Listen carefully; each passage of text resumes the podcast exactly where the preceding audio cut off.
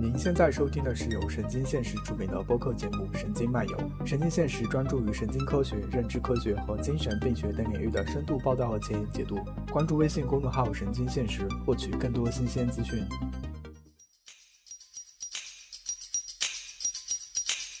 I'll try to be someone other than me. So one day you will see what I do see in me. But for now, I'll sit and look at. 大家好，欢迎来到新一期神经漫游，我是本期主播冰叔。呃，这一期呢，我们想给大家分享的是关于这个梦的一个研究。然后我们非常有幸的邀请到了北京师范大学哲学院的戴海强老师。然后先让戴老师介绍一下自己吧。呃，大家好，我是戴海强，嗯，目前在北京师范大学做助理研究员。呃，我的主要研究领域是分析哲学，呃，还有心理哲学。然后最近在做一个心灵哲学与这个认知神经科学交叉的一个这样的一个项目啊、主要目前是在关于梦境这样的一个主题。那这一期我们还邀请到了神经科学专业的老猫。嗨，大家好，我是老猫。大家可能在之前两期播客里面听说过我，现在在做神经科学的博士，然后这次非常有幸接受邀请。之前是听了戴老师到我们山大做了一个关于梦的这个讲座的汇报，能邀请到戴老师来，真的是非常大的荣幸。对这个梦的研究，您是有一个怎样的开始的呢？就是您为什么想要研究这个梦境这个方面的东西呢？哦，我是怎么进入这个梦境研究呢？呃，其实也跟一些生活经历，然后和一些这个在做研究过程当中的偶然的接触到一些哲学里边，呃，探讨梦的问题有关。呃，就是因为我做分析哲学里边有一个呃哲学家维特根斯坦，他其中对梦的这个观点呢，也有一个非常让人呃惊奇的一种态度，所以呃，我是沿着这条方向，然后慢慢的就是就是进入到整个这种梦的哲学里边，然后在梦的哲学里边的这个啊，在搜索一些资料的时候，发现就是现在呃认知科学在这个梦的研究方面呢，其实呃可以说有了一个很大进展或者突破，呃，然后在这样的一种这个背景之下呢，就是我就尝试来结合哲学和认知科学，在共同面对这个梦境问题，呃，究竟能够得出一个什么样的更呃更有趣或者更不一样的一些观点吧。呃，其实可能主要还是在呃自己也是这样一个偶很偶然的一个机会，然后进入到了这样的一个话题。然后目前呃我已经做到做了一些，就是主要是关于梦的本体论问题，也就是说，可能大家会问的是，呃，就是梦境它究竟是不是有意识的心灵活动？然后与此相关的就是一个关于梦境的认识论问题。在哲学呃认识论里边呢，可能会经常有这样的一个疑问，有时我们会提出这样的问题，就是我怀疑我现在是不是在做梦？那这样的一个问题呢，在哲学里边可能就是、呃让很多哲学家非常困惑。那这两个问题就是联系到一起，这是我目前做到的一些工作。嗯，那个正好，因为上次我们做心理哲学的播客的时候，正好提到了这两个，一个是那个认识论和本体论的区隔，另外一个维特根斯坦。认识论和本体论当时我们还讨论了挺多，但是维特根斯坦我们只提到了一句，没有时间再深入下去。老师能不能详细介绍一下，知道维特根斯坦到底是一个什么样的人物，他到底做出什么样的贡献？为什么呃他的研究会和我们今天谈的梦有关系？啊，好的，老毛啊，这个问题很有意思。就是简单来说，呃，维特根斯坦他主要是在二十世纪，因为有一个分析哲学运动嘛，或者说也可以叫呃语言学转向，哲学里边的语言学转向。但是语言学转向并不是说好像哲学家就不关注哲学问题，只关注语言，其实是通过分析语言来这个处理以往的哲学问题。那么维特根斯坦就是这样的一个分析哲学的一个开创者或者说代表性人物嘛。呃，他的主要思想其实它分为前后两期嘛，就是前前期维特根斯坦和后期维特根斯坦。那前期里边，他其实就提出了用用这个逻辑的方式分析语言的逻辑结构来解决，比如说以往哲学家面临的这个本体论问题也好，或者说认识论也问题也好。他后期呢就没有那么特别强调逻辑问题了，而是强调这个日常语言的这种所谓语法。其实也可以把语法呢理解为这个内在的一种逻辑结构。用我们的话来理解的话。那这样其实它的整个这个框架就是来呃处理，用一种新的思路或者说新的方式来处理以往的都是很相关的问题，相关的哲学问题，经典的哲学问题。这个人就是非常的呃有特点的一个人，确实他的这个行文呢非常与众不同。他的一些呃故事呢，比如说他是罗素的学生，但是后来呢跟罗素两个人就分道扬镳了，然后后来也是闹得非常不愉快。呃，但是罗素对他的评价也很高，啊，说他像是一个天才哲学家的典范嘛。呃，然后对于他在梦的这个观点上，我之前也写过一篇文章。呃，其实我的这个整个梦的研究，其实也是从那那时候慢慢积累积累下来的嘛。他的主要观点是在他的后期哲学研究里边，主要是在《哲学研究》这本书里边，呃，大概有这样的一个进度。他的基本的思想，他认为呢，呃，我们对于梦境的理解就依赖于梦的报道，就是清醒时候的这个梦的报道，或者说你讲了什么话，或者说你你回忆起什么，啊，是主要依赖于这个。那他认为就是说这样的一个报道有一个很独特的特点。就是说，呃，梦的报道本身它不依赖于记忆，因为如果依赖于记忆的话，就会产生一个这个梦的报道是真的还是假的。因为我们一般呃生活当中我们会记起很多东西，然后呃我们可以说，哎，我那时候记错了，或者说我我记不太清楚了，呃，这里边就有一个真假判断的问题。但是维坦他提出了一个非常重要的一点，他认为你你问一个人做梦，然后这个人跟你说了说了一下他梦里的事情，然后你就问他，哎，你是不是记错了呀？他就会觉得这样的一种提问方式，其实是一种在他看来就是说违反了这个语法嘛。他说这个梦的语言游戏有一种独特的语法，所谓语法就是他的自己的一套运行的规则。那在这个基础上，他的学生这个马尔卡姆就是进一步的提出了一个非常极端的一种关于梦境的理论。那我们一会儿可能会会谈到这一点。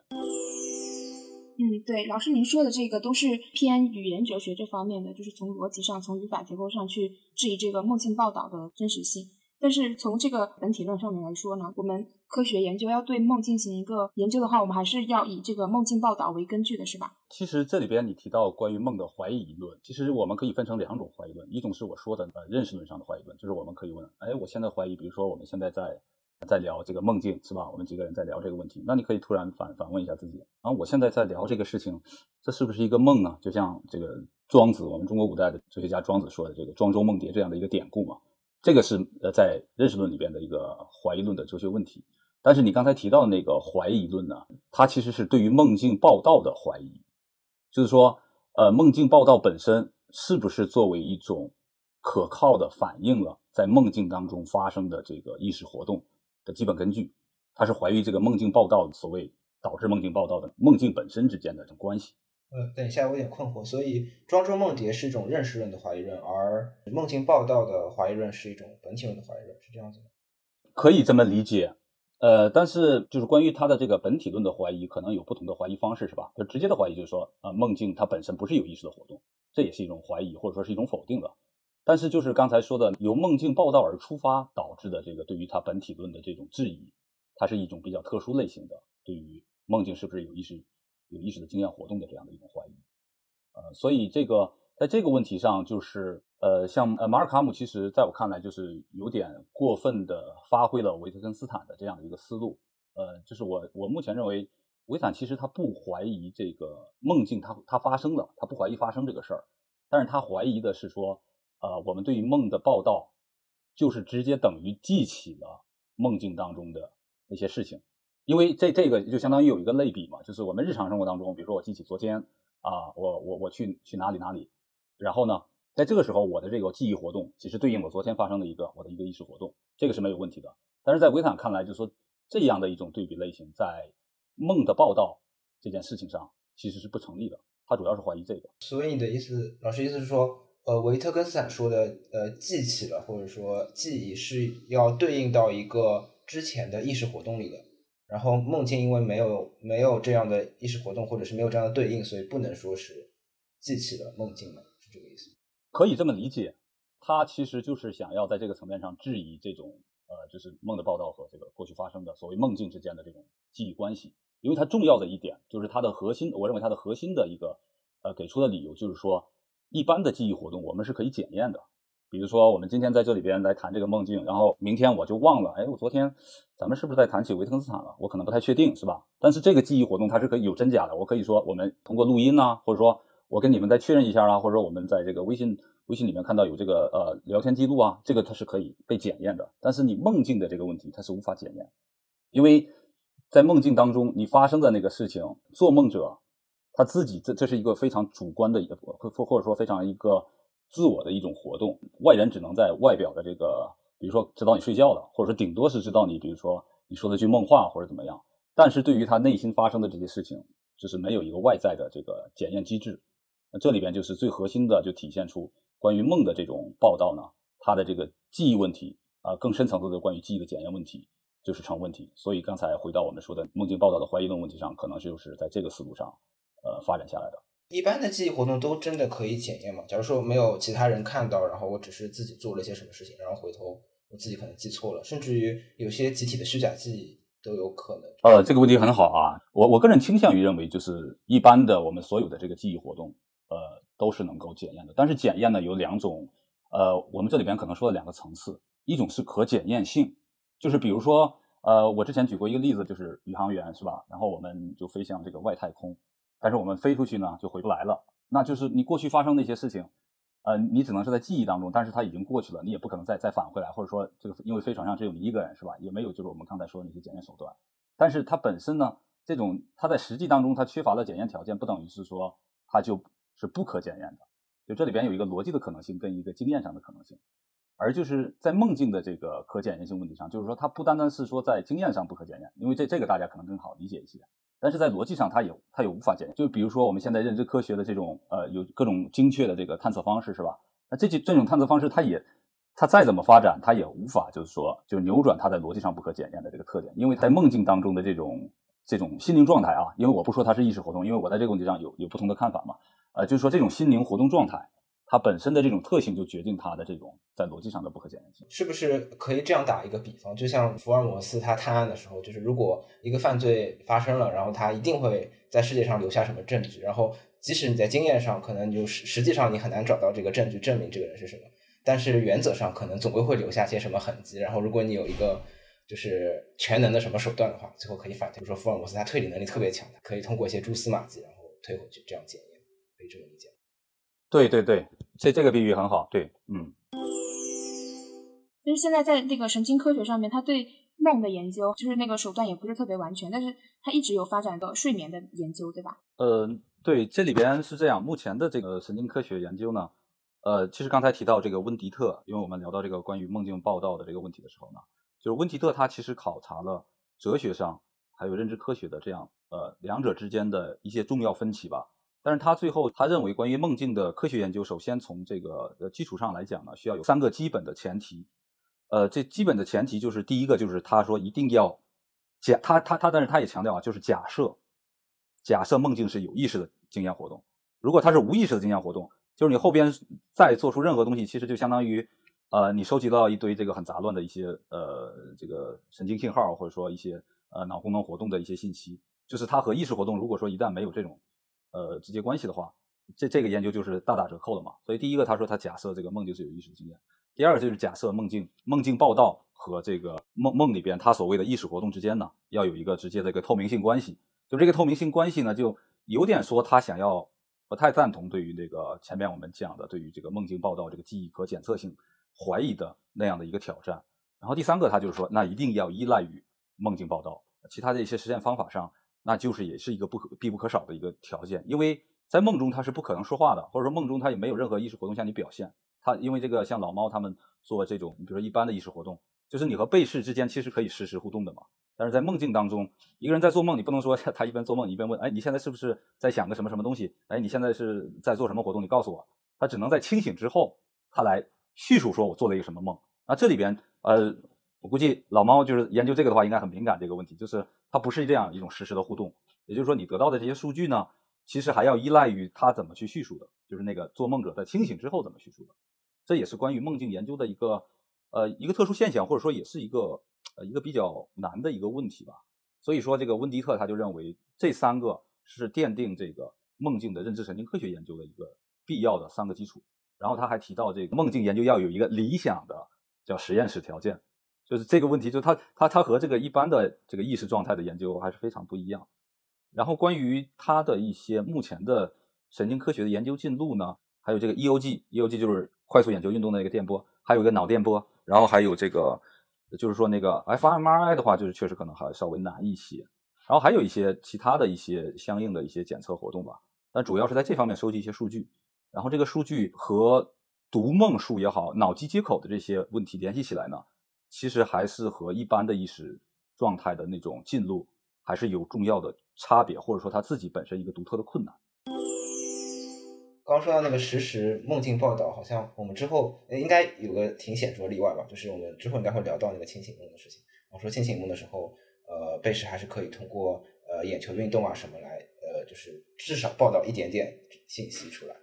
对，那个清醒梦其实是一个非常重要的，就是现在在这个梦境研究里边呢，对清醒梦的研究，就是刚才咱们提到那些困难的，在清醒梦当中就是被弱化了，或者说，呃，它比那个纯粹的我们会说一般的梦要好好上手一些，因为它确实会提到这个，呃，就那个拉伯特，就是那个梦境研究的一个科学家吧，呃，非常非常著名的科学家，他主要是好像是不是他第一个搞了一个那个梦境实验室嘛？然后他他得出的一个比较具有这个突挑战性的或者突破性的一个成果，就是说在清醒的梦当中可以实现简单的交流，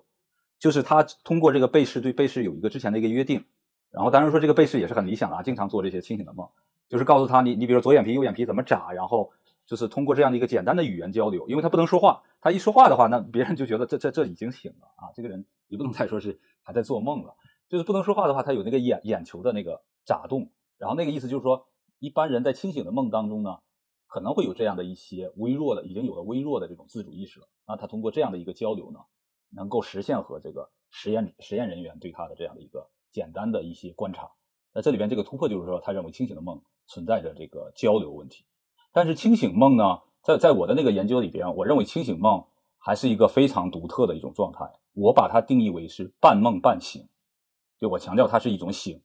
但是说以往的研究呢，呃，哲学家呢对清醒的梦可能就不太在乎，然后他们就笼统的来谈这个梦的问题。但是呃，认知科学家呢就觉得，哎，清醒的梦是一个很好的切入口啊。你之前那些怀疑清醒的梦，这个很很多清醒的梦就似乎能够对他们的很多论断论点提出挑战嘛。但是在我看来，恰恰是应该把清醒梦作为一种特殊状态，它是一种半梦半醒状态啊，这个是呃也是很有意思的一个一个现象。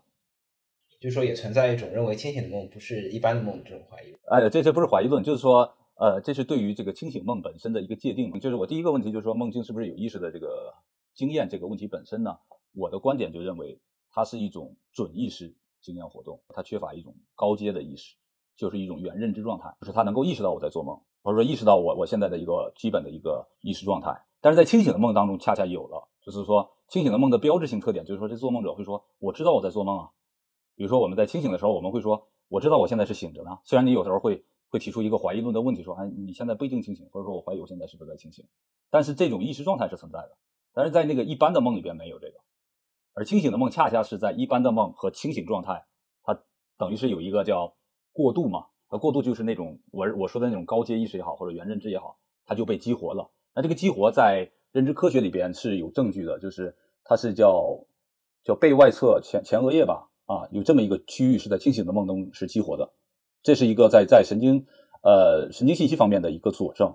但是在我我那里边是一个呃就是综合的这个呃神经科学研究和这个哲学探讨里边的啊得出来的这样的一个结论吧啊，所以我把它放在一种很特殊的心灵状态，就是半梦半醒。半梦半醒是从啊这个意义上来讲。嗯，对，老师，我就是想问一个问题，之前有人提过这个。清醒呃清明梦，它跟这个白日梦之间有什么区别？因为我有时候我有体验过这种，就是我感觉到我好像在做梦，但是我我一直很清醒，我甚至能够随意的操控梦境，但是我我那个时候确实又又感觉好像呃我可以很快的就脱离这种睡眠状态，我只是一种假寐的那样子一种状态。那这样子的话，是不是得非常严谨的去有这个神经科学的一些数据才能够？呃，确证说我到底是在做梦，还是我我只是一个就是 daydream 那样子，就是怎么去做一个区分？这样？呃，对这个问题很有意思啊，就是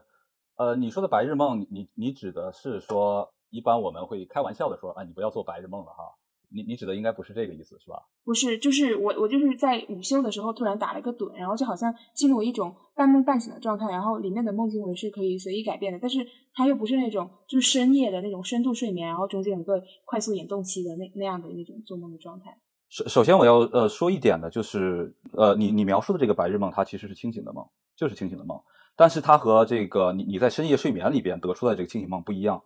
呃不一样主要有两个特点，第一个特点就是说。在在黑夜里边，就是说我们长时间睡眠这个这个状态当中，它是接着前面的一些活动，然后这个清醒的梦呢，就科学研究就是发现，它一般都是在临近你清醒、临近你就是说醒过来的时候才会产生。在深度睡眠里边是不会产生的。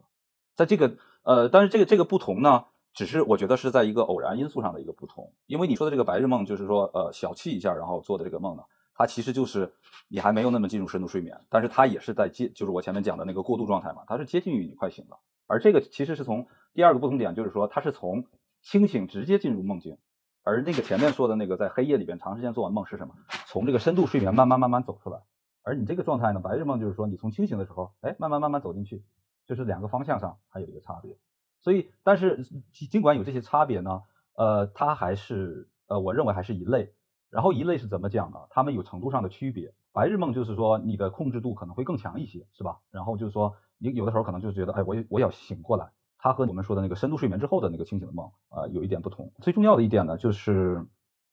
这个他们二者之间呢，因为你刚才提到了，就是说呃，就是科学呃有没有一个科学的标准来判断这个？其实我觉得这个事情是从两方面来讲。就是科学研究呢，它不是说会脱离我们日常的认知或者我们日常谈论它的方式，就是说我们日常也会有一种归类方式，觉得这也是一个梦啊，它不是说一个纯粹的想象。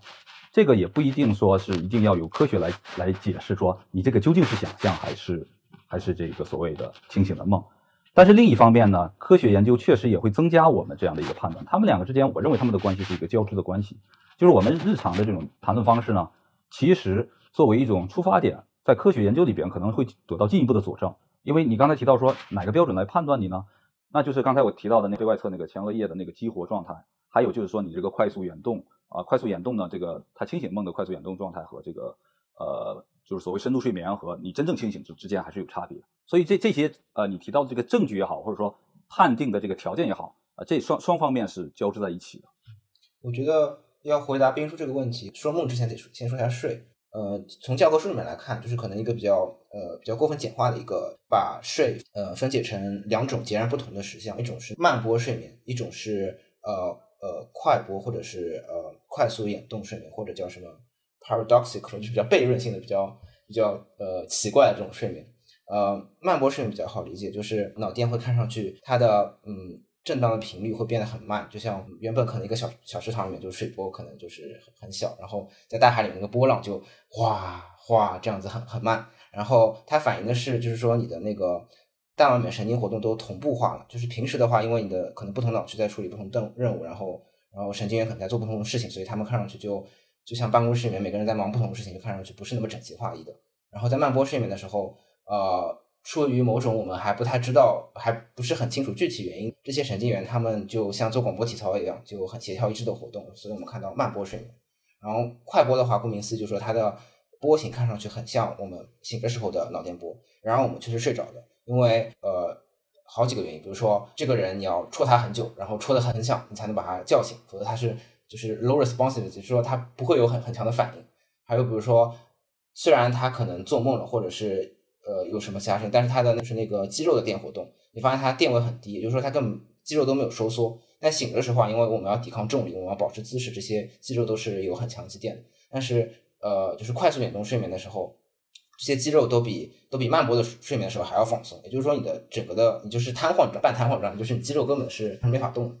然后这就是呃两种就是非常截然不同的那个睡眠时相。在我们一般入睡的时候，先首先一般进入的是。呃，慢波睡眠，而且慢波睡眠还可以进一步被分为更多不同的时相，呃，然后怎么区分的我不是特别清楚，但是它会有一二三四七，呃，他们会说这是越数字越大是越深的睡眠，你开始进入一期，然后二期、三期、四期，然后在你进入比较深的慢波睡眠之后，你会呃比较容易切换到呃快那个快速眼动睡眠，然后再在快速眼动睡睡眠和慢波睡眠之间切换，然后随着你睡眠时间的推移，你的那个快速眼动睡眠的占比会越来越多。然后，呃，浅层的慢波睡眠会越来越少，然后最后，最后你基本上很有可能，呃，大部分时间，但也不是所有时间都是在快速眼动睡眠或者深度的慢波睡眠中醒来的。这这也是为什么，就是你醒来的时候，呃，很有可能会觉得前面做了个梦，因为，呃，就是这种描述比较像梦的状态，很容易在呃快速眼动期发生。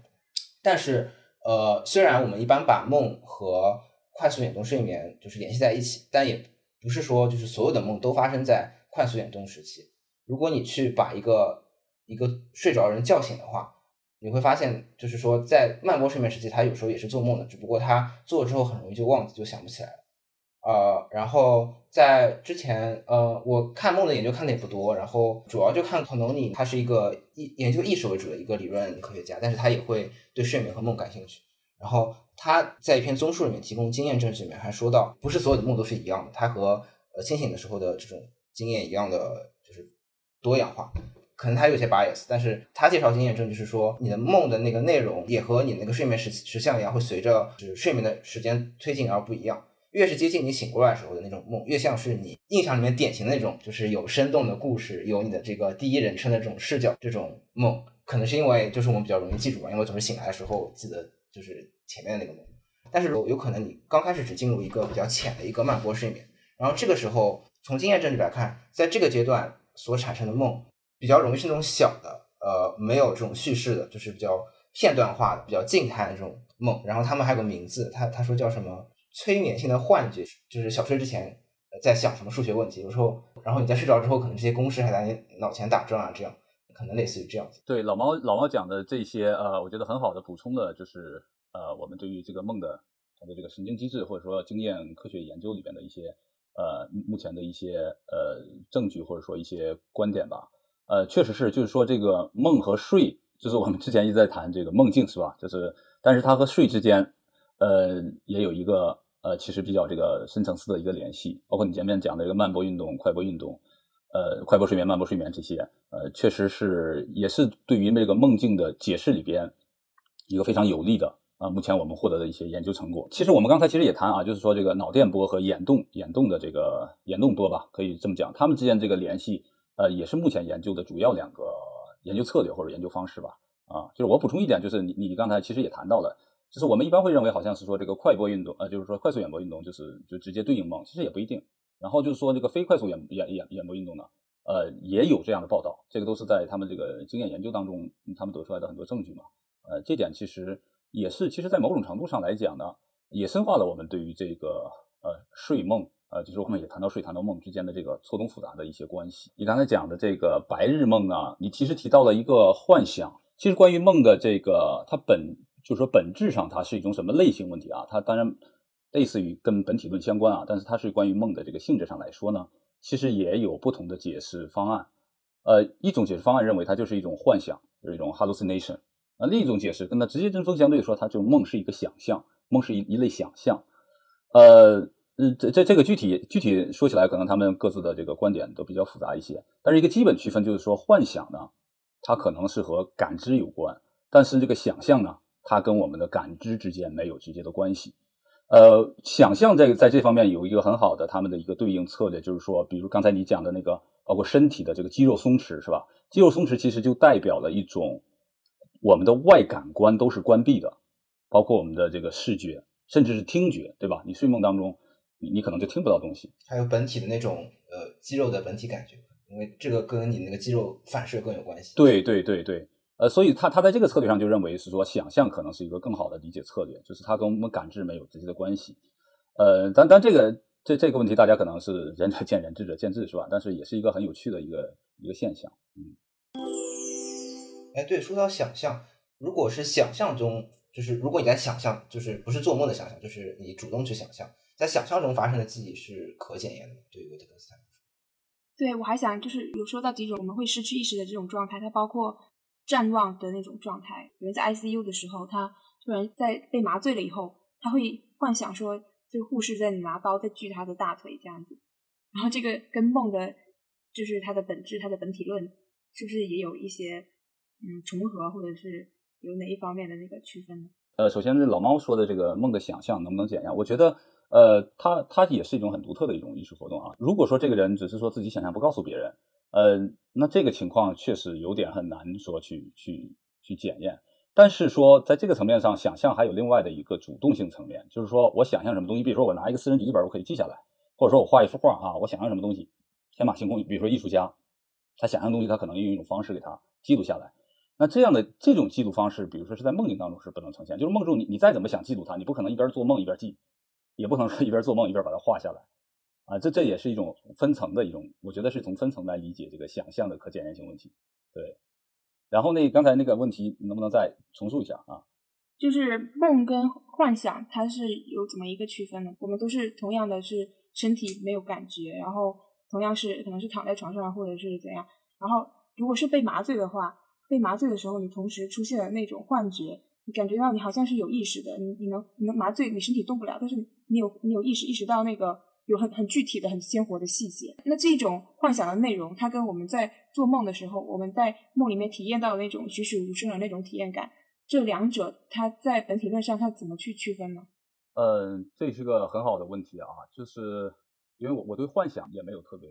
多的这个研究嘛，但是呃有一些重要的点，我觉得是我们可以呃在这个就像你讲的这个本体论上可以区分出来。就是幻想的话，你有一些主动性，包括刚才老猫讲的这个你的这个呃，当然麻醉状态是另一种幻想状态啊。一般的这个比如说在正常下也有这种幻想，是吧？但是这些特征呢，我觉得是用一种。应该采取一种，就是说，呃，怎么讲，就是把它有一个分类的方式来给他们进行一个说明。但是如果在这里边找一些，呃，非常的内在的一致性的一些共同点的话，我觉得重要的一点就是说，你幻想的东西，即使你在麻醉状态，就是说你还能够有自我报道也好，或者说自主能力、有自我意识这样的一些特征在里边。而这些特征呢，应该是在梦当中、梦境当中，呃呃，不具有的。所以这里边就是幻想的这个，我我倾向于将它们理解为我们意识状态的不种不同的类型，然后不同类型之间呢，可以用过渡来理解也好，或者说用这个他们的这种之间有呃彼此有差异，然后呢，但是也有这边跟你比如说幻想跟梦境啊更亲密一些，或者说这个呃想象和清醒更亲近一些，我觉得是用一种呃怎么怎么讲呢，一种系谱的一种关系来理解他们会。可能会更合理一些，而且就是说，加上我们这个神经科学，呃，可能你比如说对于幻想的专门研究的话，呃，很多相关的内容或者说重要的区分，我觉得是应该能够做出来的。呃，非常有意思，就是比如说那个麻醉的时候，就是突然想到，就是传统上很多的研究睡眠一开始就是拿麻醉来研究的，因为麻醉之后的那个脑波特别像慢波睡眠，然后有些时候可能不是在动物身上，是在那个离体的脑片身上，他们就。很喜欢用些麻醉剂，然后就看一看神经活动什么改变，然后把它类比到呃类比到睡眠的时候的，就是它不一定是跟那种意识状态有关系，它可能更底层的一些，就是一些神经学的研究。然后，然后后来也会有人说，哎呀，这样不是真正的睡眠。然后后来有了真正的睡眠实验室之后，再再开始研究。但是这样一想的话，如果说麻醉状态，当然也 depend 到什么麻醉药，比如说有些麻醉药真的让你的就是这个大脑的一个 overall 的状态比较像慢波睡眠的话。说不定它里面产生的一些一些幻觉本身就和你慢波睡眠的时候梦可能会有一点点相似的地方，但是这些只是 speculation，只是瞎猜。呃，老猫，我问你一下，这个这个麻醉状态，就是说这个病人也好，或者被试也好，他的这个所谓呃呃，就是刚才你说的，当然是这个那个脑脑波的一个问题啊，就是就是他自己在意识层面是是什么样的？就是说，你比如说他被麻醉了，这个我不清楚，因为我不学医，这种东西就不是很清楚。就是我们可能只知道这个药它是它是在分子层面它是有什么用的，比如说很多麻醉药它可能是一种呃抑制性受体的一个促进剂，这样的话它会让整个细胞的兴奋性下降，它发放会更少，然后这样的话它就会让整个网就是神经网络处于一个非常容容易变变成一个这种慢波震荡的状态。但是它对于意识有什么影响？一些就是临床的经验的一些证据，然后这些可能医学生了解的更多一点啊，或者是专门研究睡眠的人。如果不专门研究睡眠的话，我对这些就不是特别了解。我所以说，这个关于这个麻醉状态睡的这个研究里面，他们就是也有这个，但是不是主主要的方式是吧？但是也有一种对比也好。呃，是以前吧，历史上可能比如说研究老鼠啊什么的，会比较喜欢用这样的，呃，就是研究动物啊什么的，会比较喜欢用这种方式。对，那以前因为记录手段也不是特别发达，然后像有些动物它不像人这样，它一睡睡几个小时，老鼠的话可能就是断断续续的睡睡个几分钟醒几。这样的话，可能有些动物它它就是以前就是在技术不是特别发达的时候，就喜欢用麻醉的手法去做，因为药物毕竟好控制一点，可以标准化一点。对，就你你你说的这个现象，我觉得很有意思。然后，呃，这可能就是我们技术发达之后，我们可以就是呃更具有可操作性的一些实验方法，是吧？比如说在在古代啊，甚至在这个麻沸散发明之前，是吧？在那个之前，可能就也不会提到这样会出现这样的一个问题。这个就有点类似于就是现在。我前段时间也是看到一篇那个报道，就是关于这个，就是操控你的梦啊，就是让你成为一个做梦大师。呃，就是他们也相当于有了这样的一些呃操作性手段，其实也是增加了或者说丰富了对于我们这种很特殊的呃意识活动的一些呃一些理解，或者说增加了更多的研究素材啊，这个当然也非常有意思。在那个精神分裂症的研究里面，他们也会有那种精神错乱的那种状态，它是出现了那种错觉妄想的。但是如果就是从病理学上面来说，它就是在他的脑部的哪哪一些神经元，它的连接发生呃出现了错误，导致他的那个记忆混乱、记忆提取出错这样子。如果用那个丹尼特的那个核磁带理论来理解的话，我觉得就是这个记忆提取出错的话，倒是可以核磁带理论，它就是认为我们在做梦的时候，我们是将我们白天的那一些经验片段重新就是剪辑，就像核磁带一样，然后我们又可以再把它给播放出来。然后如果是把它转移到延伸到那个精神分裂症的这种错觉妄想的这个上面来说，我觉得它好像也是可以用这个理论说得通的。它的记忆呃片段。在他的大脑中是混乱的形成，然后再被读取出来的时候，可能也是就是读取错误这样子。对，那个冰冰冰鱼刚才提到的这个丹尼特是吧？这这里边我可以可以做一个简短的一个介绍啊，就是呃，其实呃也直接关系到这个梦的本体论问题嘛，就是它到底是不是一个有意识的活动啊？一会儿我们再来讲这个呃这个你说的精神分裂也好，或者那个瞻望的那个现象也好。就是呃，我之前总结了一下，就是关于梦的本体呢，就是说究竟是不是有意识的活动呢？其实就是三种理论啊，我用三个比喻来给他们描述。第一种就是电视机理论，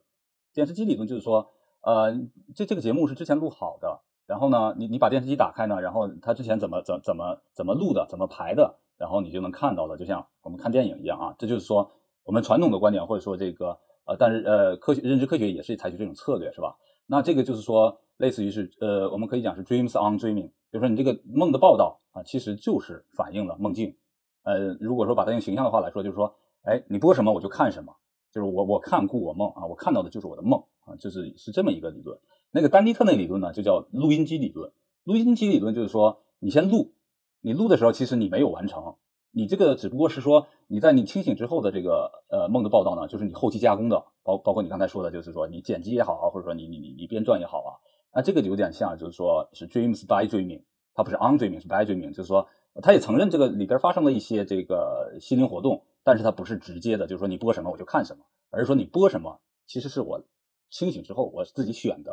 就是我把它加呃加工成的。这个就是说可以套用笛卡尔那个说法，就是说我选我嘛，就我怎么选的，就是我梦到什么。那就是这两种理论呢，就是相当于是说 dreams with dreaming 啊，就是说我们在我们的睡梦啊，其实是。都是在追命这个层这个范畴之内啊。那最后一个就是说，刚才提到的像马尔卡姆也好，或者那个呃最近的，就是那个 Tom Stoham，就是他那个约克英国约克大学的那个教授，他也是类似于这种看法。他们认为，我把他们的理论归结为叫演唱会理论，就是说，呃，根本就跟追命没有关系。就是说，你这个梦呢，就是你报道这个梦就是现场的即兴表演，就是 dreams without dreaming，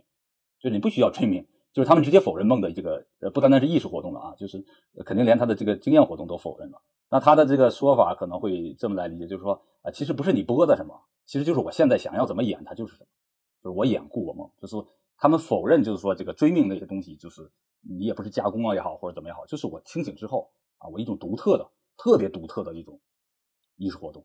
就类似于可能跟想象有点关系了啊，但是还不一样。就是说这个电视机理论也好，录音机理论也好，或者演唱会理论也好，那这些理论之间，我觉得其实呃是非常有意思，这也是为什么。呃，这个梦境问题它是一个难题，呃，也是科学家和哲学家之间一个争论的一个怎么说呢？一个非常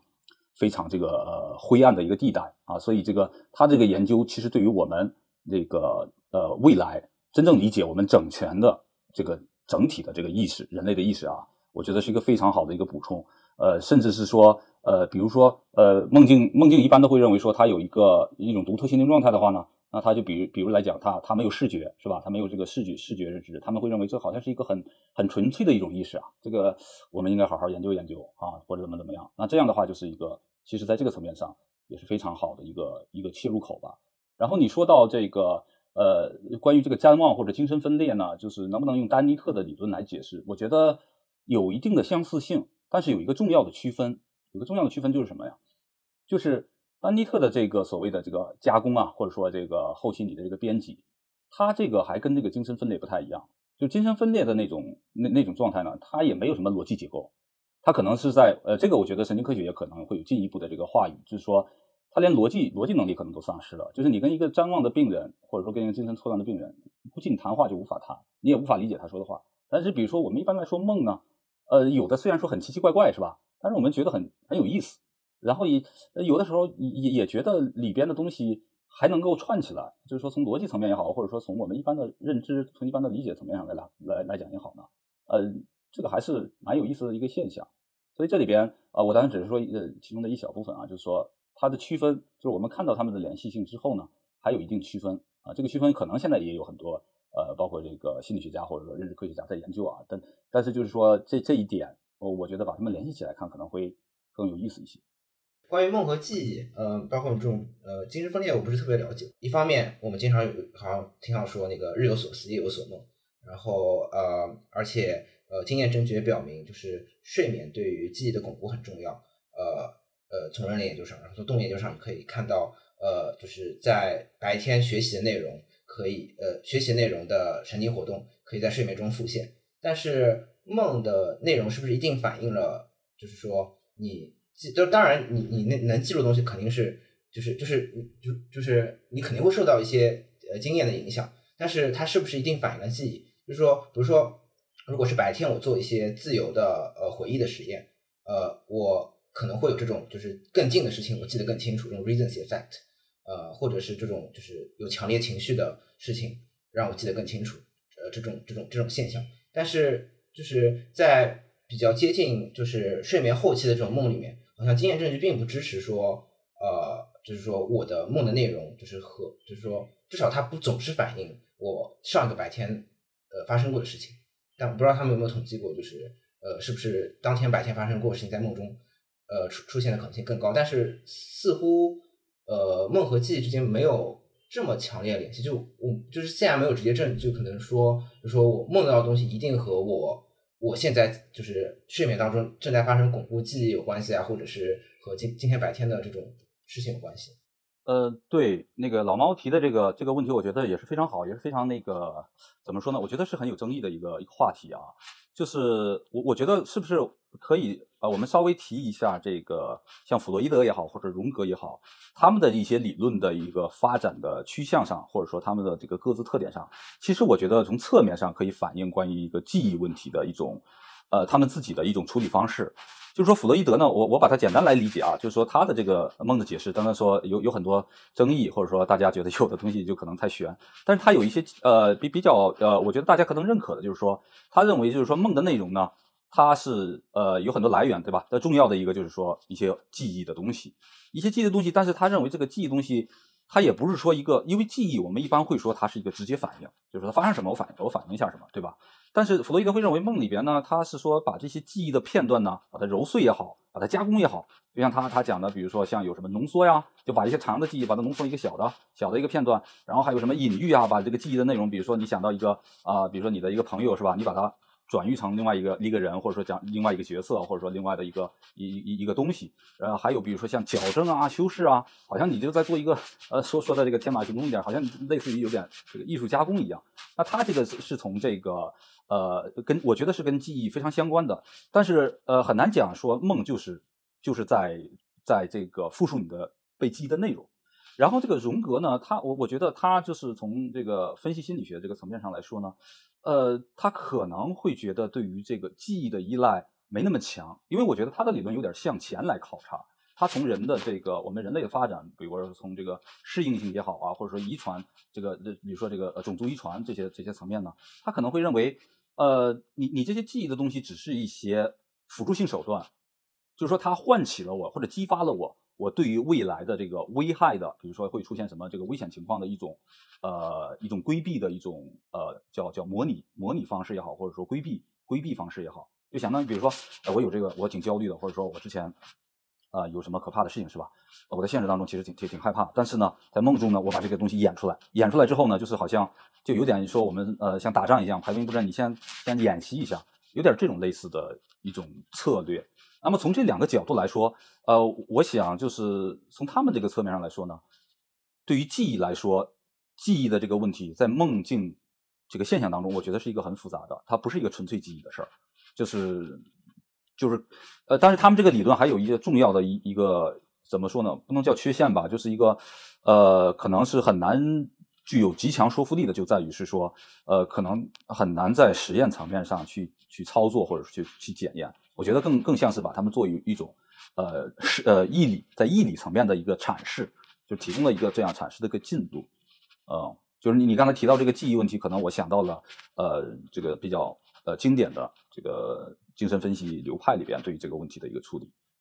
从科学角度，我觉得就是可能也也跟我们对就是记忆的这个时间尺度的一个概念感觉有关系。就是当我们说日有所思夜有所梦的时候，实际上假定了一个呃以天为记的时间尺度。但实际上，如果我们把记忆的定义说宽泛一点，就是它所有的日常生活经验，甚至于它们的排列组合，就是包括你想象一些就是世界上从来没有出现过，就是有些不是画家会画一些，就是把呃动物的不同部分组合起来，然后。造一些这种这种外星啊、异形、异形啊这种外星人这种形象，哪怕它不是经验中的，但是它可以通过记忆的组合出来。然后这种就是可能时间尺度比较长的这些东西的话，在你脑子里面本来就会留下一些印记，然后在不管你以什么样的方式做梦，可能都会都会利用这些素材，然后来来造，可能就有点像单一特点。但我觉得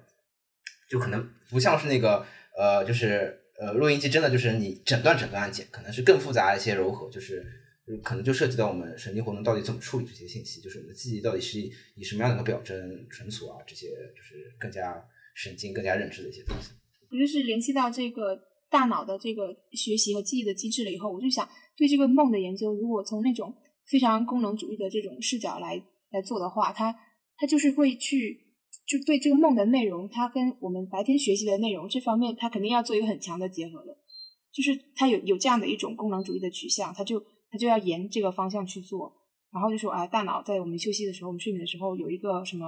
呃，能够重现白天的连接啊，然后把这些清晰的这些正向的连接给稳固化下来啊，然后建立一个正常的一个平衡的一个认知的一个节律啊，然后就是正常人，嗯，就是对梦的内容，如如果如果你有这个取向的话，你对梦的研究，你就会不会有有有这种嗯学习的这种对这种倾向？我我我觉得这也是个非常实实证的问题嘛，就是哲哲学家也插不上话嘛，在这个问题上，因为这个依依赖很多是吧？这个呃，我们会有的一些理论也好，或者说一些实验的一些探讨，呃，就是我我我我我突然想到一个问题啊，就是前面听你们两位提到，就是呃，记忆呢，我们其实可能呃，就是我们一般来说梦里边的东西，包括刚才老猫其实在说这个记忆的内容啊，它可以呈现为一种材料，我们可以再加工，是吧？这个我觉得大家应该不会有太强的反驳意见，但是还有一种特殊的现象啊，我不知道大家有没有体验过，就是 有两个现象，我说一下，就是第一个现象很好玩，就是一般比如说在这个哲学上，大家会讨论这个圆的方啊，或者说这个独角兽是吧？那这些可能是说一般，比如圆的方在逻辑上是不可能，那你在梦中好像你也梦不到圆的方这样一个东西，你可以说在梦中想到，比如说哎我被圆的方问题困扰，但是你不能说哎我梦当中出现了一个圆的方。但是这个，你比如虚构的人物，比如说孙悟空，当然大家在电视上也能看到，是吧？你梦里面就可以出现孙悟空，他也会飞啊。但另外一个呢，这这是一个，就是说在呃，就是梦的这个更扩展的一些内容上，它不单单那在这个层面上，可能跟记忆是不是完全依赖于记忆片段啊有关。呃，这是一个逻辑上的一些呃可能不可能的一些一些东西能不能梦到？另外的一个，我觉得可能会更好玩一些，就是说一些非常奇特的印象。我我不知道大家有没有过这种体验啊？就是比如说你在梦中当中，你就梦到了一个，就是你现实当中你就是你现有的经验材料，不单单是你记起还是不记起的，即使你不记起的，就是说你所有经历过的这些呃内容上来说，也不能够反映就是梦里边出现的出现的奇异现象。就是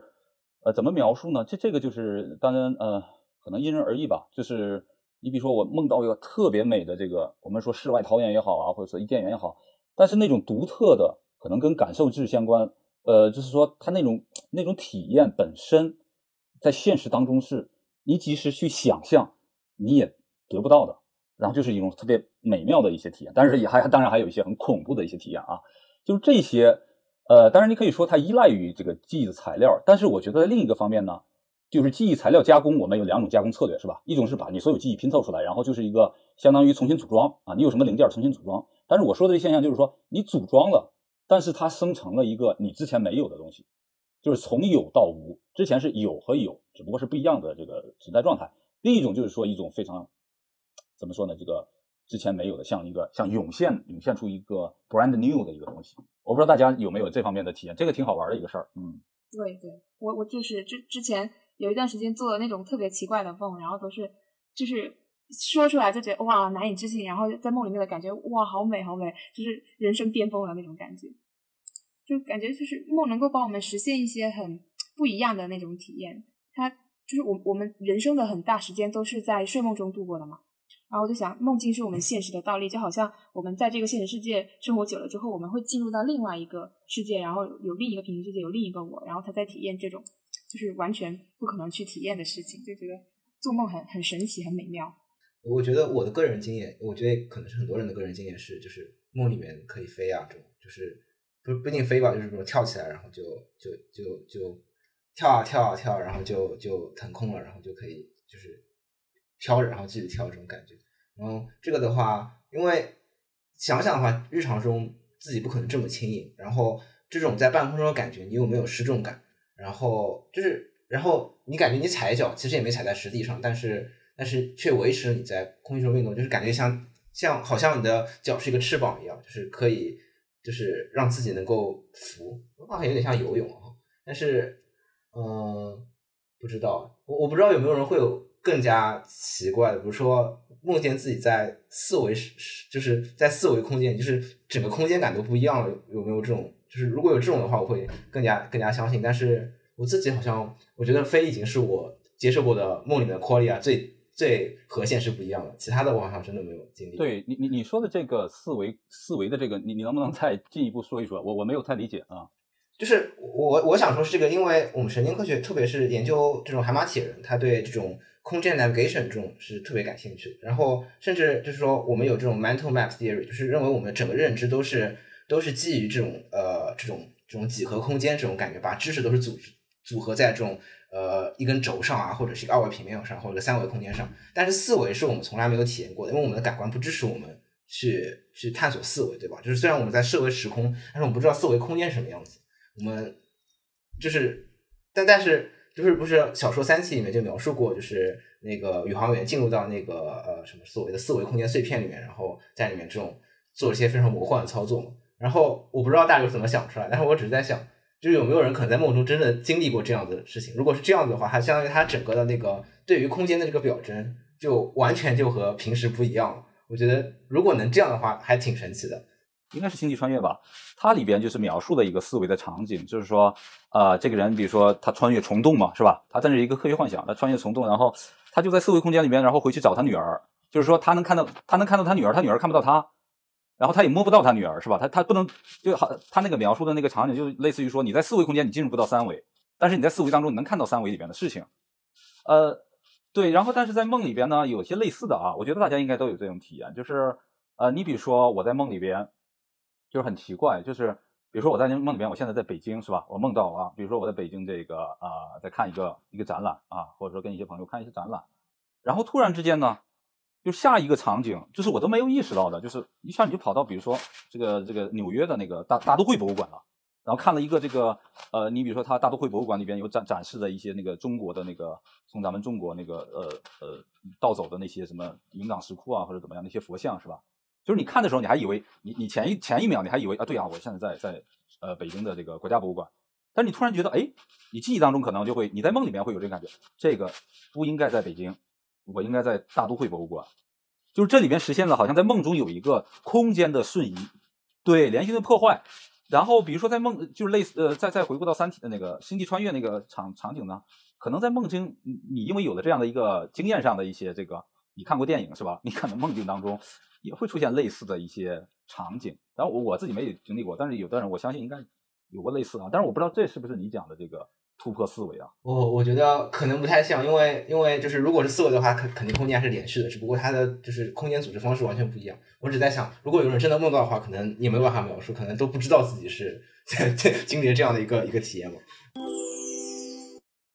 这个我觉得，因为咱们前面讨论的都是一些这个。呃，比比较专业研究的一些东西啊，就是梦之所以好玩或者说有趣呢，也在于说，其实我们现在聊的这些，呃，更接近于，比如说在文学作品也好，或者说影视作品是吧，还有一些一些艺术，呃，艺术感受或者艺术创作里边，可能会更多的用到这些这些素材。这也是呃，我觉得从另一个侧面吧，就是我们呃，我我一直觉得就是说梦的研究就是说很呃，我认为它是很有味儿嘛，就是说第一个它有这个哲学味儿是吧？啊，但是呃，更多的现在来说它有这个呃科学的味儿。呃，但是第三点就是就是有这个艺术审美的这个呃味道啊，所以这这也是形成了这个整个在围绕梦境话题里边呃不同的这个角度或者说方方面面啊，我觉得挺好的。补充有个什么？还是想听听老师再简单再讲一下自己的研究。就是感觉我们前面好像铺垫了很多背景，是说因为铺垫不够，很多说啊某某人观点什么，或者老师你的观点什么。那这些观点是怎么提出来？比如说你认为是准意识状态，就是呃你是怎么推理出来的，或者说是为什么你会有这样持这样的观点？呃，我我觉得这这这个怎样推理出来？我觉得会有很很多很多进路，是吧？但是核心的来讲，就是嗯。有一些很很坚实的基础。首先，我肯定从一些坚实的一些基础，就是说大家可能都不否认的一些问题出发，对吧？比如说，呃，在梦里边你是没有办法做梦境报道的，没有办法做进梦梦境报道，而且没有办法在梦里边说承认，呃，我现在是在做梦，或者说有一个对于现在的意识状态的这样的一个一个监控状态。因为有的话就意味着说你也可以把它表表达出来啊，或者怎么样。那这里边就是说这个其实主要还是在原认知，在原认知这个层层面上来说。就是我从这里边呢，当然有呃哲学里边一些讨论，就是说是缺乏的这种反思嘛，啊，就是说这种高阶的反思。那我从这个角度来说，呃，区分出了这个梦境和这个这个清醒状态。呃，这个高阶反思，但是说很多啊高阶的，比如说自我意识，那自我意识也是个很很麻烦的话题。但是我主要是说从情境认知，呃，情境认知的它这个特点就是确立完之后呢，就是说对于梦境怀疑论这个问题，就是说我怀疑我现在是不是在做梦这个问题，我的处理策略。和以往哲学家不同在于，以往哲学家首先承认这个怀疑论问题，但是我的策略是这个问题是被消解，应该被消解掉，因为它不存在这个正确与错误区分的话，因为怀疑就是一般你不呃它有真假两重性的情况下，你才可以问一个不确定性问题。但是这个情境认知的这个特点，就是导致说我怀疑我现在是不是在做梦这个问题，它是不成立的。所以这是在消解怀疑论，而不是说解决怀疑论。那一个重要的反驳就是说这个。或者我的处理策略啊，就是别人会觉得，那有的时候我确实在怀疑啊，那我的处理策略就是通过反思认知。反思认知它跟情境认知不一样，它是一个呃，就是在时间上在后嘛。那反思认知就是它有了对象了，就是它和这个认知对象之间呢有一个分离，那这个分离就会导致它有正正确和错误。那么梦境怀疑论的问题提出就是反思认知的错误运用。那反思认知错误运用呢，貌似得出了一个怀疑论问题，但是在情境认知这里边，情境认知就可以把它消解。所以说，一方面就是我解释了梦境怀疑论产生的两个不同的。进路就是一个是它不可以产生，另一个是可以产生的根源在哪里？然后最后就是用那个情境认知来把它给消解掉。那基本思路就是这么一个一个方呃一一个状况。嗯，就是我还联想到，就是对这个梦的这个认识论做一个研究的话，还可以联系到，就是我们为什么在梦里面这个视觉会特别的活跃，然后为什么就是有有些人的梦是有颜色的，有些人的梦的颜色是很单一的，这这样一种就跟认识论有很很。很强相关的这些问题，就是从神经科学和哲学这两方面来进行一个交叉研究的话，还是很有必要的。呃，对，这这个呃，就是因为现在我们因为学科之间的这个差别嘛，比如说让我们去看神经科学东西，其实也是也跟你的这个印象差不多。所以现在就是呃，整个这个交叉的这个研究呢，其实我觉得也是一个一个趋势吧，或者说，因为现在各学科之间呢，就是我之前写的一篇文章，就是关于这个两个学科交叉的一种一种融合路径的一个初步反思吧。就是我觉得彼此之间的这个对话和交流，而且还有就是说彼此的了解，就是就是说深入进去去了解里边的一些问题，呃，我觉得是一个从我个人上呃个人角度来觉得呃来讲，我觉得是一个非常有必要的一件事情，因为他们包括对问题的提出方式，包括对问题的解答解答方法，然后最后得出来的结论，或者说它最后的这些作用，它各方面其实大家还是挺不一样的。但是不一样呢，就是其实。不不意味着说这些东西都是风马牛不相及，然后各说各话。呃，但是我觉得就是说进一步的这个研究，或者大家进一步的这个交流合作，呃，我是非常期待，而且我觉得还是呃非常有前景的。那我们再回到日常生活，就是再从我们这个梦里面的一些奇幻体验来说的话，一方面我们有这样的一种感性的认识，但是另一方面呢，我们对这些感性认识进行一个很严肃的这种科学的研究和这种探讨的话。我觉得还是很有意思、很有意义的。对，我觉得咱们讨论到现在，就是做了半天梦哈，就是回到生活呢。我觉得可能呃，用一个比较诗意的一些话语吧，来来，就说来结束我们今天的这个谈话。我觉得也挺好玩的啊。就是说，呃，咱们中国古代的很多诗人、词人是吧？他们就是说写了很多和梦相关的一些诗，比如说这个呃最早的这个《如梦令》嘛，《如梦令》就是它之所以叫《如梦令》，就是因为里边提到说“如梦如梦，残月落花烟重”，啊，这个就是就是反映了这个在我们生活当中，尤其是诗人也好，或者说呃一些这个作家也好，他们对梦啊，其实也有很多在生活方面有很多美好的这种表达，或者说很呃或者说是凄美的一些表达。像苏轼讲这个“世事一场大梦，人生几度秋凉”，对吧？就这些诗词，呃，我们就是体会起来呢，非常的具有生活的味道，也非常具有艺术的味道。我就是最后我就觉得大家就是可以，呃，怎么说呢？呃，虽然说梦这个这个状态好像不太重要，但是有的时候呢，我们用一种比喻的说法，就是说我们应该也有梦想啊，就是说人生有现实，也有梦想，但是呃，两者结合起来吧。然后希望。各位也能够梦想成真。好的，谢谢大家。好好，谢谢老师。谢谢老师。那我们今天的播客就到这儿结束了。然后希望大家跟我们一起结束这个长长的梦，我们一起回到神经现实。好的，大家再见。您刚刚收听的是神经现实旗下的播客节目《神经漫游》，神经漫游意在漫游神经与认知科学之领域，揭示认知表象与内里之趣味，由此连接业余与大众之智慧。我们强烈推荐您使用泛用型播客客户端收听我们的节目，这是第一时间听到节目并得到完整资料的最佳方法。搜索“神经漫游”，你也可以在网易云音乐、喜马拉雅、哔哩哔哩、H F M 和 Spotify 等平台找到我们。